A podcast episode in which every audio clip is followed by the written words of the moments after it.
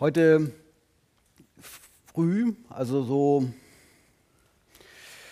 so kurz nach Mitternacht, so gegen 6.30 Uhr, ähm, hatte ich Besuch in meinem Bett. Die Besucherin war nicht unbedingt meine Wunschkandidatin, muss ich dazu sagen. Sie soll es tatsächlich noch geben, aber sie war trotzdem zu mir gekommen.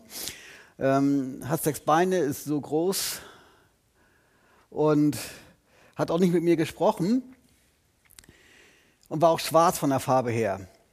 Ich erinnerte mich sofort an eine Aussage aus der Bibel, aus Sprüche 6, wo drin steht, gehe zur Ameise, du Fauler. Und Gott, ich sollte, ich sollte eigentlich hingehen, aber Gott hat sie zu mir geschickt, das ist schon eine andere Hausnummer, also noch ein obendrauf. Geh hin zur Ameise, du Fauler. Wie lange willst du noch liegen bleiben, du Fauler?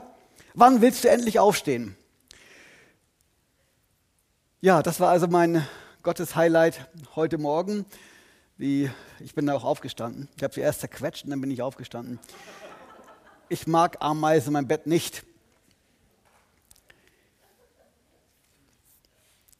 Ja, zu. Mein Präsenter liegt da vorne, ob du mir bitte mal geben kannst. Brauche ich noch oder nicht mehr? Dankeschön. Zu Pfingsten, wir haben ja heute Pfingstsonntag. Zu Pfingsten hat ähm, Pro Medienmagazin etwas herausgebracht und schrieben, Feiertage wie diese werden in den meisten, werden den meisten lediglich als arbeitsfreie Tage zur Erholung und nicht als christliche Feste angesehen. Im Ergebnis müssen wir festhalten, Unsere Umgebung kann mehrheitlich 80 Prozent aus den neuen Bundesländern und 65 Prozent aus den alten Bundesländern mit diesen Festtagen nichts Biblisches verbinden. Das sind viele, oder? Nichts Biblisches verbinden. Insofern grüße ich euch alle hier, jetzt im, im Christus Forum und auch im, im Stream im Internet. Freue mich, dass ihr zuhört, dass ihr ausgehalten habt bis jetzt. Ich bleibe vorsichtshalber beim Du, das ist einfacher von der Ansprache her. Äh, also nicht irgendwie herabgewürdigt fühlen, das ist so viel leichter. Vielleicht hast du ja schon etwas von, von Pfingsten und die Bedeutung bei Pfingsten gehört, vielleicht aber auch nicht. Heute will ich etwas davon erzählen, wie Pfingsten war. Nicht im Detail, das ist einfach zu umfangreich, aber was für Wirkungen aus Pfingsten entstanden sind, auch nur eine ganz auch nur einen ganz kleinen Ausschnitt, weil das Geschehen um Pfingsten herum und auch die Wirkung des Heiligen Geistes, der gekommen ist zu Pfingsten, ist einfach wahnsinnig umfassend groß. Und das lässt sich nicht in 30, 40 Minuten auslegen. Vielleicht, wenn wir viel Zeit haben, kann ich auch zwei Stunden darüber reden. Ist das jetzt ein zustimmendes Schweigen? Okay, dann halten wir es bei einer kurzen Zeit. Dennoch ist mein, mein Gedanke, dass wir so ein bisschen was mit diesem Pfingsten, wenn wir hier heute den Raum verlassen, anfangen können. Und wenn nicht, dann genieß einfach den freien Tag. Heute und morgen. Meine Predigt ist überschrieben, stark durch Anderssein. Und mit dem Untertitel, man kann es ja lesen, Pfingsten und Timotheus. Was haben die beiden eigentlich damit zu tun? Ein weiterer Gedanke, der mir bei der Vorbereitung so gekommen ist, Kennst du das als Christ, dass du manchmal für eine gewisse Zeit, vielleicht auch über Wochen, manchmal auch über Monate, irgendwie, dass dir die Beziehung zu Gott weggerutscht ist? Dass irgendwie alles so gleichbleibend, monoton ist, der ganze Himmel irgendwie nur bewölbt ist und also schleswig-holsteinisch ist, sage ich mal abgekürzt, dann wisst ihr, was ich meine. Dass uns irgendwie die Beziehung zu Gott so eingeschlafen ist, müde geworden ist. Aber auch das hat einen Bezug zu Pfingsten. Auch das hat einen Bezug zu dem, was in der Bibel steht.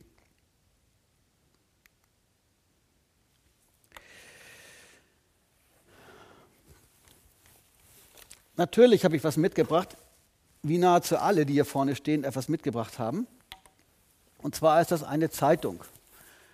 Nennt sich die Kieler Nachrichten. Für diejenigen unter uns, die jenseits meiner Generation aufgewachsen sind, das sind so die sogenannten Printmedien, die hin und wieder mal noch irgendwo zu erwerben sind. Ich habe mal einen Artikel rausgesucht, eigens für euch. Kinderlieder sind der absolute Hit. Hamburg, dpa hat berichtet. Kinderlieder sind 1999 die Bestseller auf dem deutschen Tonträgermarkt gewesen. Mit mehr als 27 Millionen CDs und Musikkassetten im Wert von 300 Millionen D-Mark, das ist die uralte Währung hier in Deutschland, verzeichneten Kinderlieder auf dem sonst stagnierenden deutschen Musikmarkt einen Zuwachs von gut 5 Prozent. So sagt der Leiter für Family Entertainment der Universal Music, Michael Schneider, gestern in Hamburg. Ihr merkt, die Zeitung ist nicht mehr ganz so aktuell, das ist die, die ich mal im Jahre äh, 1999, am 31.12.1999 gekauft habe. Ich habe gedacht, irgendwann bei irgendeiner Predigt, da kann man die mal rausholen aus der Schublade und verwenden. Also wer mal reingucken will, um sie zu zerreißen, kann da gern mal ein kleines Auge dran reinwerfen und Nostalgie wieder wecken. Das wird schwierig hier, ne? Was ich sagen möchte, wir Menschen teilen uns mit. Wir Menschen teilen uns mit durch Reden, wir Menschen teilen uns mit durch Artikel, durch Dinge, die wir hören. Wir Menschen teilen uns mit durch Mimik und Gestik. Wir können Zorn ausdrücken, wir können Freude ausdrücken. Wir Menschen teilen uns mit. Wir haben Briefe, wenn man jung und verliebt ist, dann schreibt man sich viele Briefe. Ich habe sie nicht mitgebracht. Wir schreiben Briefe aus Zorn. Zur Hochzeit gibt es ganz viele Andenkskarten. Zur Trauer. Der Zahnarzt schickt die Rechnung. Alles Briefe, wo wir uns mitteilen. Heute heißen die Telegram und WhatsApp und Instagram und so, wo wir uns ähm, ziemlich darstellen. Die ähnlichen Inhalte wie beim Reden. Wir drücken Gefühle aus durch unser, durch unser sein durch unsere Körpersprache. Wir teilen uns den Menschen mit. Dem anderen teilen wir uns mit. Und nun ist natürlich, ihr ahnt es schon, der Weg gar nicht so weit. Auch Gott der Bibel möchte sich uns mitteilen und teilt sich uns auch mit. Der Gott der Bibel teilt sich uns mit. Das Interessante dabei ist, wenn ich zu, zu Martin etwas sage, der heute die Moderation gemacht hat, dann teile ich ihm etwas mit, um ihm was zu sagen. Martin, denk daran, Jochen und Sandra kommen heute hierher, sind, sind äh, frisch verheiratet. Wenn du sie erwähnst, wäre doch schön, wenn du den Bibelfest mitgibst. Ich war nicht der Einzige. Ich teile ihm also etwas mit, mit der Bitte, irgendeinem Ziel, irgendetwas umzusetzen. Gott, der Gott der Bibel, teilt sich uns mit, auch mit einem Ziel. Er möchte, dass wir das, was er uns mitteilt, verstehen und in unserem Leben umsetzen. Die Bibel ist, ist kein Buch, das einfach dahergelesen werden kann, kann es schon, aber ein Buch, das Anspruch an uns stellt. Und deswegen ist es sehr gut zu wissen, welche Ziele Gott eigentlich, indem er zu uns spricht, erfüllen möchte. Zum Beispiel mit der Natur. Die Natur blüht, es ist so viel, wer möchte, so viel Girsch, ich kann abgeben ohne Ende, so viel Girsch im Garten, Gott lässt es alles wachsen. Man Girsch übrigens essen. Ähm, aber Gott lässt es einfach wachsen. Wir waren heute Morgen vermutlich alle irgendwo am Frühstückstisch und haben gegessen. Ist uns irgendwann jeder, fast alle, irgendwann jeder Gedanke gekommen, auch mal dankbar zu sein fürs Essen? Ist es keine Selbstverständlichkeit ist? Manche Menschen kriegen eine Mahlzeit am Tag. Wir haben drei bis fünf. Haben wir das aus den Augen verloren, dass Gott großzügig ist? Gott ist in der Natur erkennbar. Gott will, dass die Menschen ihn erkennen und ihn anbeten. Da als der Jesus auf der Welt war, hat er Jesus zu den Menschen gesprochen. Mit welchem Ziel? Dass sie erkennen, dass er Gott ist. Dass sie erkennen, wer er ist, welche Aufgabe er hat. So hat Gott zu ihnen der Jesus zu ihnen gesprochen. Und dass sie ihn suchen. Das ist das Ziel von Jesus Christus gewesen, als er auf der Welt war. Natürlich ist das nur ein kleiner Ausschnitt. Durch die Bibel Gott hat uns sein Wort mitgeteilt, wozu? Damit die Leser und Zuhörer mehr von Gott verstehen und damit sie zu ihm suchen. Deswegen hat Gott uns sein Wort, die Bibel, gegeben. Durch andere Menschen. Manches Mal sprechen ja auch Leute zu uns und sagen, hast du schon mal über den, diese, die und die Sache nachgedacht? Und wie sieht das überhaupt mit dem Glauben aus? Wie ist das zu verstehen aus der Bibel? Ja, warum, warum reden andere Menschen mit uns? Damit wir dichter an Gott kommen, damit wir mehr von Gott verstehen. Deswegen reden andere Menschen mit uns. Und genau das Gleiche macht der Heilige Geist. Er will uns dichter an Gott bringen. Er will, dass wir mehr von Gott verstehen und er will uns dichter zu Gott ziehen. Und soweit ich das verstehe, verfolgt Gott damit drei Ziele. Eine Ziel, diese Trennung, die wir Menschen von Gott haben, nennt sich Sünde oder Verlorensein oder Hölle. Dieses Sein unter dem Zorn Gottes, jeder Mensch, der nicht errettet ist, der nicht Jesus Christus als sein Herrn und Heiler im Leben aufgenommen hat, der steht unter dem Zorn Gottes. Der ist nicht raus davon. Der steht immer noch darunter. Und Gott will, dass wir Menschen aus diesem Zorn Gottes herauskommen. Gott will, dass wir den Weg zu Gott zurückfinden. Das will er unbedingt. Deswegen hat er uns Menschen angesprochen. Das ist der eine große Punkt, das eine große Ziel von Gott. Das zweite große Ziel ist, wenn du Christ geworden bist, wenn du dich mit der Bibel beschäftigst, dann will Gott, dass wir mehr und mehr von ihm verstehen. Dichter an Gott rankommen. Wir sollen den Himmel suchen. Wir sollen die Bibel mehr verstehen. Wir sollen uns gegenseitig helfen, mehr von Gott zu verstehen. Und der dritte Punkt, der dritte Punkt ist immer noch, dass wir Gott darüber rühmen. Dass wir Gott die Ehre geben und sagen, wow, du bist groß. Ich sehe dich in Natur, du bist groß. Ich sehe dich im Handel von Jesus Christus, du bist groß. Ich sehe dich, wie du Menschen veränderst, die vom berühmten Satz in der Welt bekannt, vom Saulus und Paulus werden, du bist groß. Ich sehe, dass du einen Menschen, der zwei Männer Menschen umgebracht hat, ein Bibelraucher genannt, genannt wird, der nachher zu Christ, Christ wird. Ich sehe, wie du Menschen veränderst, wie du Menschen aus ihrer sozialen Umweltkatastrophe herausrufst und zu Christen führst zu einem vernünftigen Leben. Am Ende ein vernünftiges Leben mit Gott. Und Gott darüber Danke sagen. Und das Schöne jetzt dabei ist, auf diesen ganzen Wegen lässt Gott uns nicht alleine gehen. Das ist das, ist das Ding. Wenn, wenn ein Christ dann allein stirbt, Sage ich mal so ganz platt. Das funktioniert nicht. Du kannst nicht allein dein Christsein leben ohne andere Christen. Gott hat uns als Gemeinschaftswesen angelegt und deswegen brauchen wir Gemeinschaft, deswegen brauchen wir andere Menschen, deswegen brauchen wir Christen. Wir brauchen das Gegenüber auch zum Schleifen unserer eigenen Gedanken. Dass wir in den Spiegel gucken und uns, bei den Männern meistens, bei den meisten Männern, uns rasieren weil wir einfach im Spiegel sehen, wer wir sind. Und so brauchen wir die anderen Menschen, das Gegenüber, damit wir sehen, wie wir sind.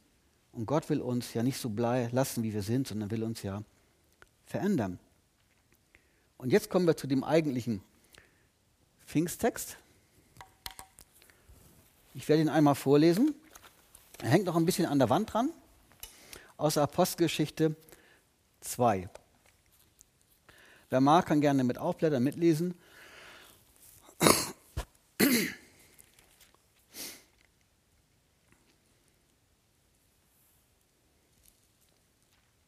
Ab Vers 1.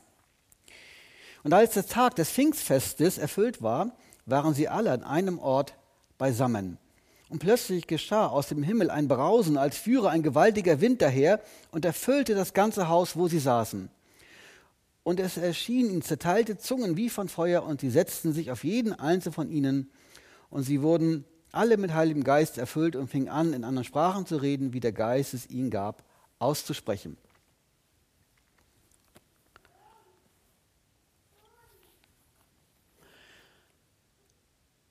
Ich sagte ja schon eingangs, wenn wir über das Wirken des Heiligen Geistes komplett reden wollten, dann würden wir lange zusammensitzen wollen, weil die Bibel einfach so groß ist und so, so vielfältig in diesem Ding ist, dass es kaum wiederzufinden ist. Das Pfingstfest, was für ein Fest war das? Der Fokus hat berichtet, im letzten Jahr zu einer Umfrage zu Pfingsten hat der Fokus berichtet, dass es zurückzuführen auf die katholische Kirche, das Fest der Maria am Pfingstmontag jetzt. Und ich habe gedacht, meine Güte, die hätten wenigstens ein bisschen besser recherchieren können.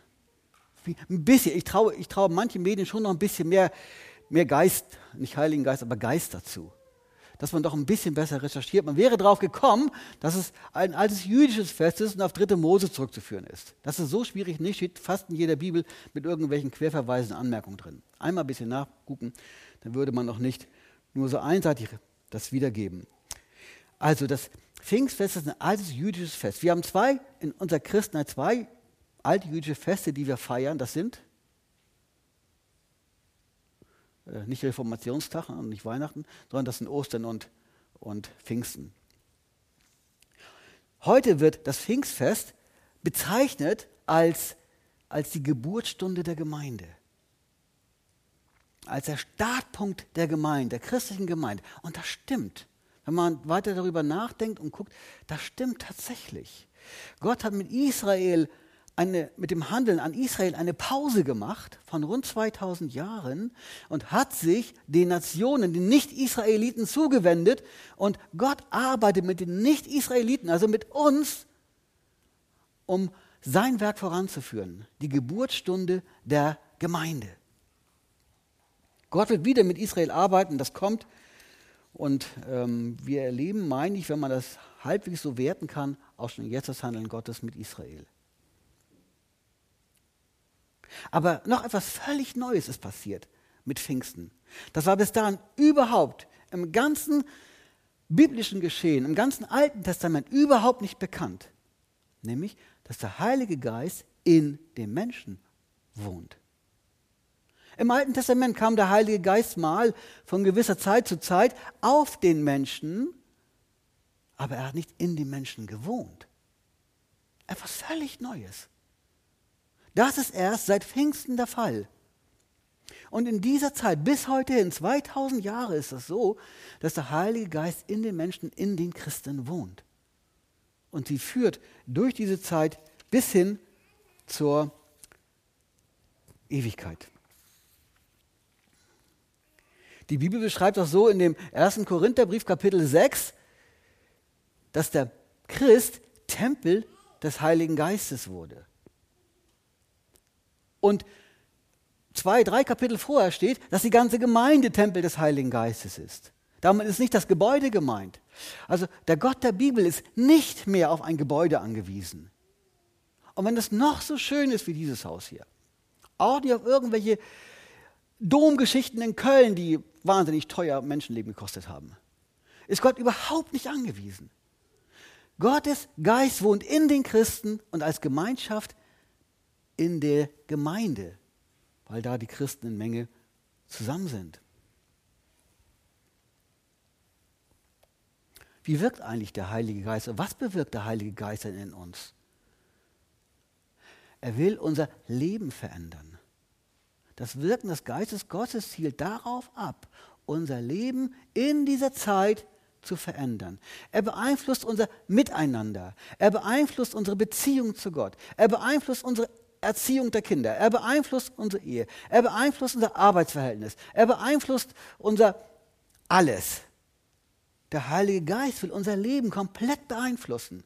Mit dem Ziel, Gott, dem Herrn Jesus, ähnlicher zu werden. Und nicht nur das, sondern wenn wir beten, dann denke ich manchmal, hm, was mag Gott wohl denken, wenn wir beten? Und es ist schon echt schräge. Ähm, aber Gott hat uns da nicht allein gelassen. In Römer, in Römer 8 teilt Gott uns mit, dass der Heilige Geist unsere Gebete vor Gott übersetzt. Das ist doch cool, oder? Manchmal stammeln wir irgend so einen Unfug daher und, und, und hoffen, dass ähm, Gott das hört. Manchmal hoffen wir auch, dass Gott unsere Gebete nicht hört. Aber das ist ein anderes Thema. Aber der Heilige Geist übersetzt unsere Gebete, damit sie recht vor Gott sind. Jetzt machen einen ganz kurzen, ganz kurzen Schwenk mal äh, zum Thema Anbetung des Heiligen Geistes. Im auf der Internetseite bibelstudium.de ist nachzulesen, es geht bei der Frage der Anbetung des Heiligen Geistes nicht darum, dass der Heilige Geist nicht Anbetung und Gebete würdig wäre, er ist Gott. Aber es hat ihm gefallen, dem Heiligen Geist, seinen Platz während dieser Zeit der Gnade in dem Gläubigen zu nehmen. So ist er nicht Gegenstand unserer Gebete, sondern deren Kraft. Fand ich mal so aus Ausführung ganz spannend. Ich hatte ja schon gesagt, der Geist Gottes, der will ja was bewirken. Der ist ja nicht in uns, dass er einfach so dahin plätschert, sondern er will ja irgendwas drehen, irgendwas in seinem Leben arbeiten. Und so hat der Geist Gottes Gaben gegeben. Und der Geist Gottes bewirkt, dass die Gaben zur Auswirkung kommen. Und er hat die Gaben gegeben, dass sie in der Gemeinde ihre Auskleidung, ihre Auswirkung haben. Wir merken schon wieder, dass sich alles wieder Richtung Gemeinde dreht. Und das ist normal. Das finden wir beschrieben im 1. Korintherbrief, Kapitel 12 und 14, wer nachlesen mag. Zum Beispiel Gabe des Lehrens. Hast du die Gabe des Lehrens? Dann setze Mühe da rein, das Wort Gottes doch über das normale Maß zu erforschen. Dann glaube der Ameise steh um 6.30 Uhr auf. Und guck doch mal nach, was das Wort Gottes über verschiedene Sachen sagt. Wenn du die Gabe des Lehrens hast, der Geist Gottes will das ja bewirken. Hast du die Gabe des Mitteilens, also ähm, finanzielle Unterstützung oder materielle Unterstützung? Hast du die Gabe bekommen? Weißt du, dass Gott dir das Herz gelegt hat? Dann lerne doch einfach mit Geld umzugehen. Denn wenn du nicht mit Geld umgehen kannst, dann kannst du auch keine anderen unterstützen. Lerne mit Geld umzugehen. Oder hast du die Gabe des Tröstens vielleicht? Dann lerne doch zuzuhören.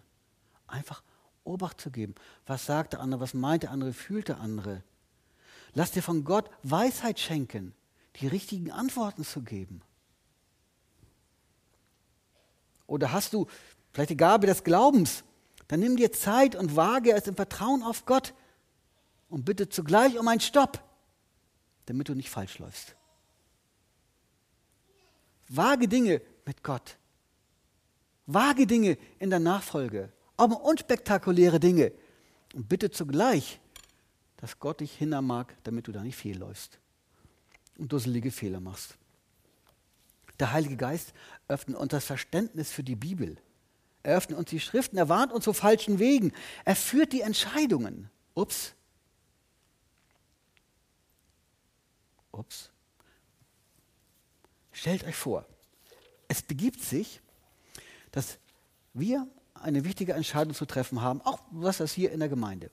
Und wir diskutieren, wir streiten, nicht streiten, also kein Wortstreit im schlechten Sinne, sondern im positiven Sinne. Wir ringen um die Wahrheit, versuchen die Gedanken hin und her zu beleuchten und am Ende, irgendwann am Ende, nach Minuten, zehn Stunden, kommen wir zu einem Ergebnis und sagen im Ergebnis, sagen wir dann, wie es uns und dem Heiligen Geist wohl erschienen hat, so und so fassen wir den Beschluss. So zu finden in Apostelgeschichte 15. Da gab es eine Hände, eine Dinge, eine Sache, die um, um auf jeden Fall vernünftig entschieden werden musste. Und sie, sie rangen um die, um die Wahrheit, um das Richtige. Diskussion hin und her. Vergleiche aus dem Alten Testament, was hat Gott Neues gemacht und sie rangen um die Wahrheit. Und am Ende schrieben sie einen Brief und sagen, wie es uns und dem Heiligen Geist gut erschienen hat, fassten wir folgenden Beschluss. Hätten wir doch im Leben so nicht gesagt, oder? Dass wir denken, wenn wir um eine Wahrheit ringen, um eine, wie gehen wir mit Gewissen um, dass wir sagen, wie es Gott und dem Heiligen Geist, uns im Heiligen Geist wohl erschienen hat, machen wir Folgendes. Oder? Würden wir so denken und reden? Nein, wir müssen unser, unser Reden verändern, unser Denken verändern, auch in dieser Beziehung. Gott möchte das, dass wir mehr auch sein Geist, unser Leben sehen. Wir sprachen vorhin über, über Schleswig-Holstein, über das ähm, typische Aprilwetter jetzt schon äh, drei Monate oder so, ähm, das völlig normal ist. Und wir sprachen darüber, dass wir im Jahr 2018 hier einen wahnsinnigen Sommer hatten und 2019 ja auch. So einen irren Sommer, und hat Gott geschenkt, damit hier der ganze Morast rausgehoben werden konnte und damit wir hier bauen konnten. Das wäre ja so schwer möglich gewesen, hat der Tiefbauer gesagt. Aber es hat Gott einfach so geschenkt. Die Urlauber haben sich gefreut, die wussten gar nicht, dass Gott das nur für uns gegeben hat. Ich habe schon gedacht, es hätte doch wie damals bei dem Volk Israel in Ägypten einfach so, ein, so, eine Sonnensäule gereicht, nur für dieses Gebiet hier. Und alle anderen können ja wieder normal Schleswig-Holsteins Wetter haben. Aber nein, Gott hat es allen geschenkt. Also alle Menschen müssten dankbar sein, dass wir darum gebetet haben, schönes Wetter zu haben für unseren Bau. Das hat wer gewirkt? Der Heilige Geist. Natürlich Gott, weil Gott, der Heilige Geist, auch Gott ist.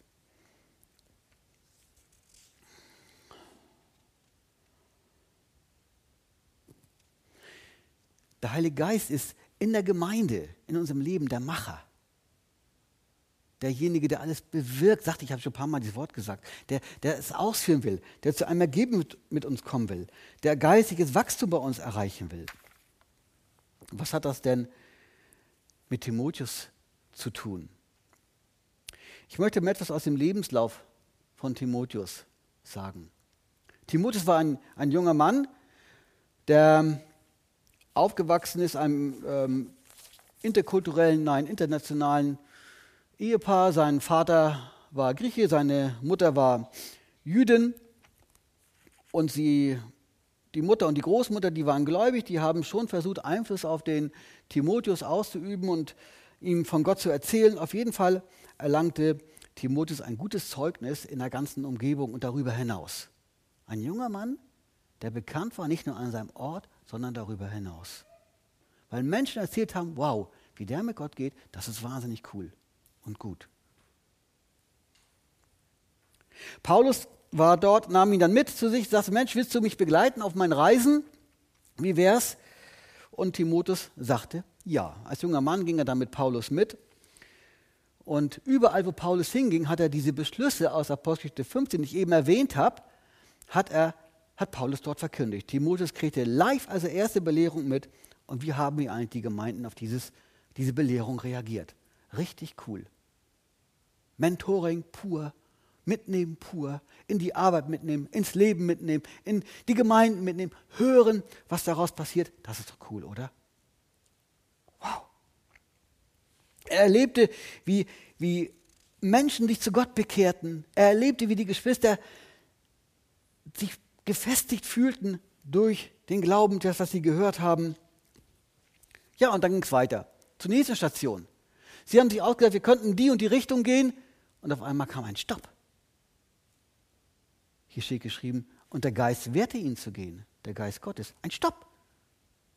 Gibt es das im Christenleben, dass du einen Stopp kriegst? Ja, das kriegst du. Paulus und seine Begleiter kriegten einen Stopp. Zweimal klappt das nicht.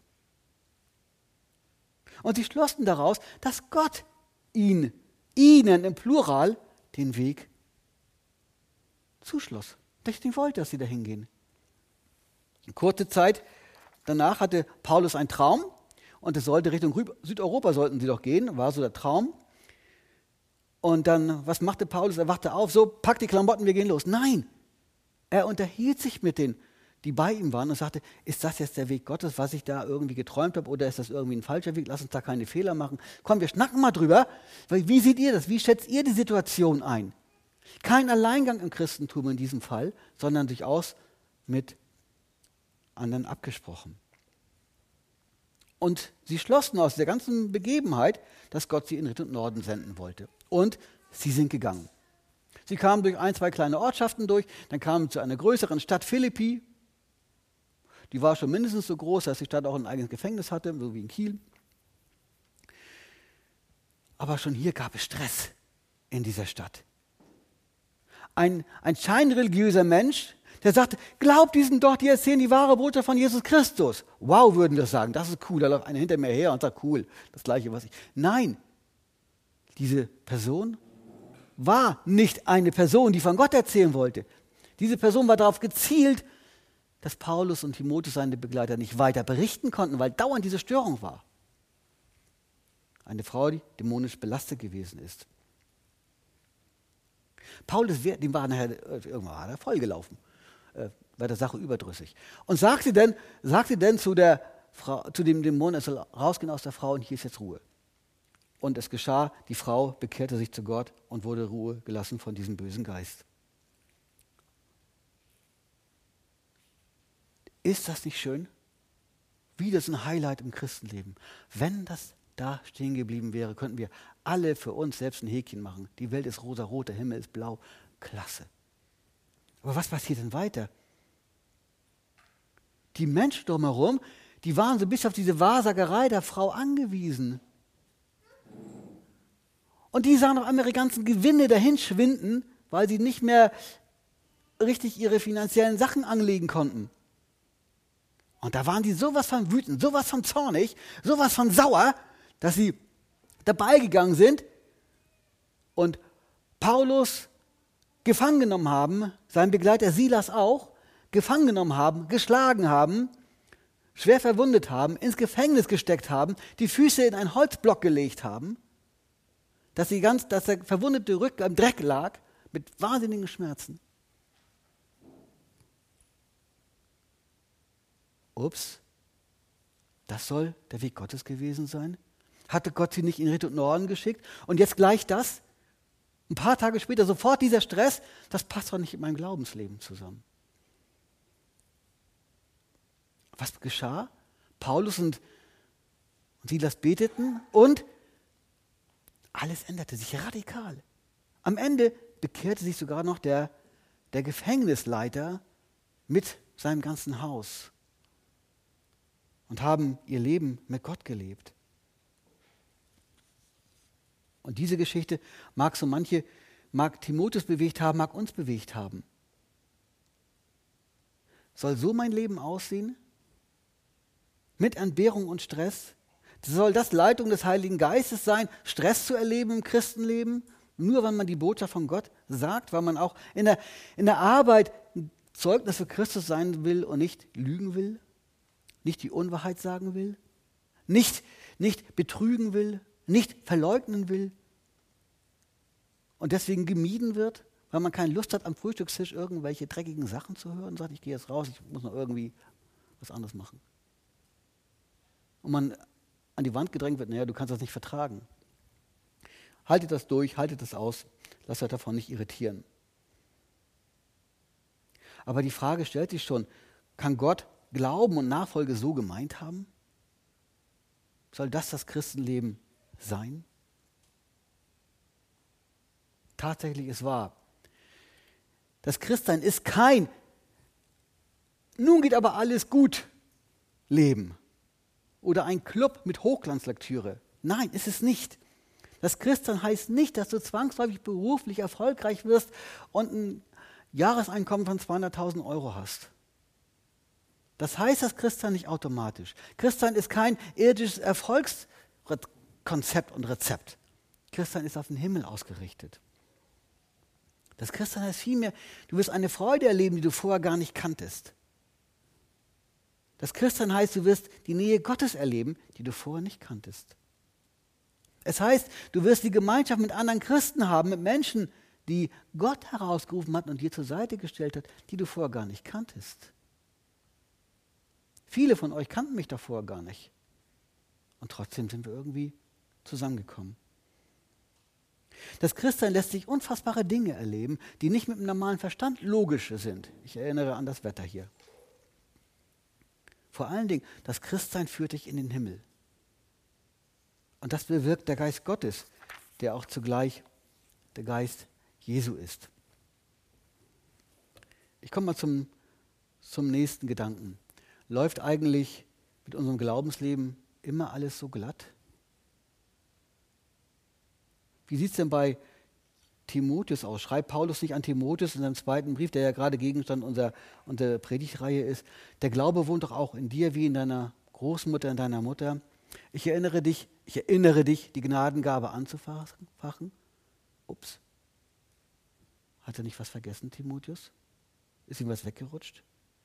Wir haben noch keinen Geist der Furchtsamkeit bekommen, sondern der Geist der Liebe und der Zucht. Timotheus, was ist los? Leid doch mit fürs Evangelium. Halte fest an dem, was du gelernt hast. Sei stark im Teil. Bedenke, was ich sage. Doch halte doch im Gedächtnis Jesus Christus. Das sind doch die. Mir scheint, jetzt ein bisschen weit interpretiert, mir scheint, dass Timotheus ein kleines Loch hatte. Ein kleines Glaubensloch hatte. Dass es ihm, dass er manche Dinge irgendwie aus dem Kopf verloren hatte. Und Gott erinnert ihn hier neu, durch Paulus, erinnert ihn hier neu. Daran, denkt daran, halte fest. Kennt ihr das? Ein geistliches Tief? Kennt ihr das? Und jetzt achte mal auf die, achte mal auf die, auf die Punkte, die ich sage. Kennt ihr das? Kaum noch Gebet? Kaum noch? Bibellese? Man fühlt sich, ich spüre Gott nicht mehr. Keine Lust mehr auf Gemeinde. Soll das mein Leben gewesen sein? Überhaupt ist die Gemeinde, die Leute der Gemeinde allem schuld. Der hat, mich, der hat mich schräg angeguckt. Der hat das und das zu mir gesagt. Der, die sind alle doof. Christsein bringt doch nichts. Kennt ihr solche Gedanken? Oder gehst du mir allein so? Dass solche Gedanken einem manchmal durch den Kopf fliegen und man denkt, oh nein. Und wenn solche Dinge bei dir aufploppen, dann nimm deine Situation wahr. Nimm wahr, wo du stehst. Nimm wahr, was du gerade gedacht hast. Versuche deinen Verstand wieder einzuschalten und dein Herz wieder einzuschalten. Klage nicht und gib nicht den anderen die Schuld für dein Leben. Das ist immer so leicht, aber der hat das und das gesagt. Ja und? Geht weise doch mit dem um, was der andere dir sagt und puste das nicht unnötig hoch. Rufe bewusst zu Gott. Rede mit den Geschwistern und lasse dich korrigieren. Und will es vor allen Dingen auch. Will dich korrigieren lassen. Wir brauchen doch die Hilfe miteinander, um miteinander für Gott zu leben. Und suche ganz bewusst die Gemeinschaft. Nicht meide die Gemeinschaft, sondern suche sie. Nicht meide das Gebet, sondern suche es. Nicht meide das Lesen im Wort Gottes, sondern suche das Lesen im Wort Gottes.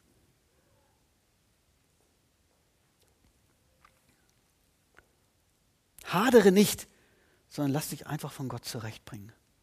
Hadere nicht mit den Umständen, mit deinem Leben, mit deinem, mit deinem Glaubenstief, sondern komm heraus aus deiner Ecke. Komm heraus wie der Dichter zu Gott. Ich möchte jetzt als letztes noch etwas zeigen, eine, auch eine Wirkung stark durch Anderssein, stark durch Andersdenken letztlich stark durch den Heiligen Geist. Es ist ja keine menschliche Kraft, die uns befähigt, für Gott wohlgefällig zu leben. Es ist Gottes Kraft, die uns befähigt, für Gott wohlgefällig zu leben. Und der Heilige Geist ist einfach mehr. Wir, wir mögen ihn manchmal unterschätzen. In gewissen biblischen Kreisen wird er, christlichen Kreisen wird er unterschätzt, in manchen wird er überschätzt. Wir neigen manchmal dazu, ihn zu unterschätzen. Aber er ist der Geist der Herrlichkeit. Der Herr ist der Herr der Herrlichkeit. Gott ist der Gott der Herrlichkeit. Das ist die gleiche Ebene. Er ist der Geist der Weisheit, er ist der Geist der Offenbarung, er ist der Geist der Wahrheit. Der Jesus selbst sagt, er ist die Wahrheit. Er ist der Geist der Kraft, der Geist der Liebe, er ist der Geist der Zucht. Und wo der Geist Christi, der Geist Gottes ist, da ist Freiheit.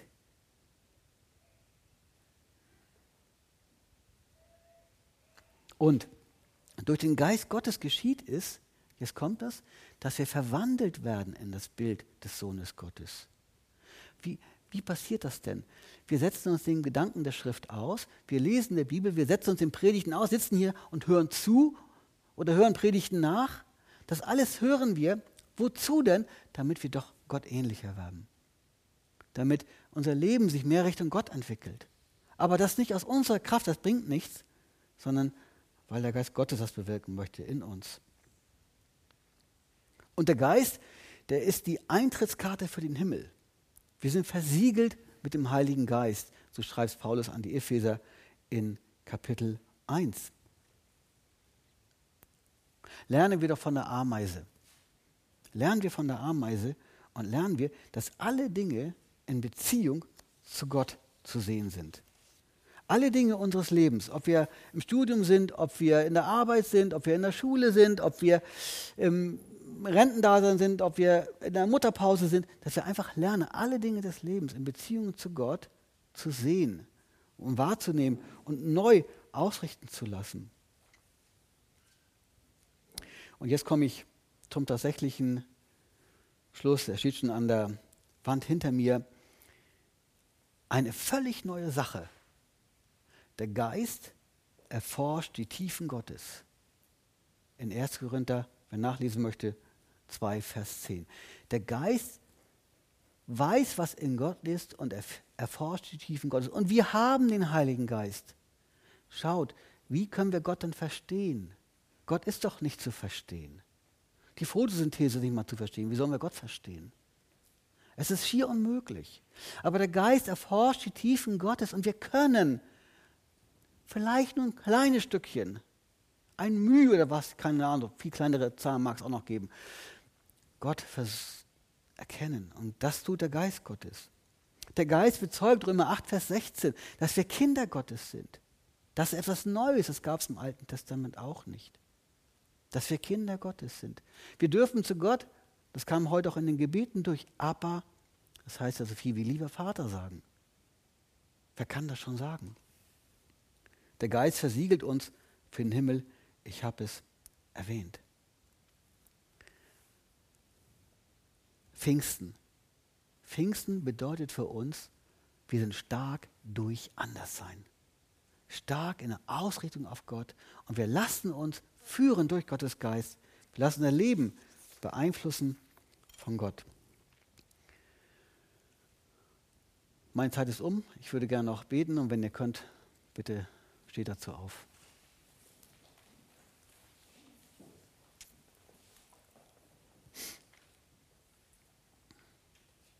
Unser Gott und Vater, wir danken dir, dass wir dein Wort haben dürfen und dass dein Wort Wahrheit ist.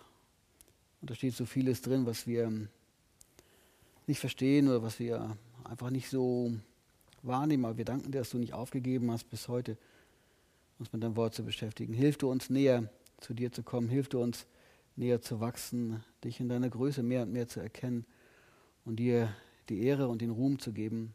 Danken dir, dass du uns zu deinen Kindern gemacht hast und dass wir in dieser Beziehung zu dir leben dürfen, dass du uns nicht allein gelassen hast, sondern du hast uns einen guten Geist gegeben.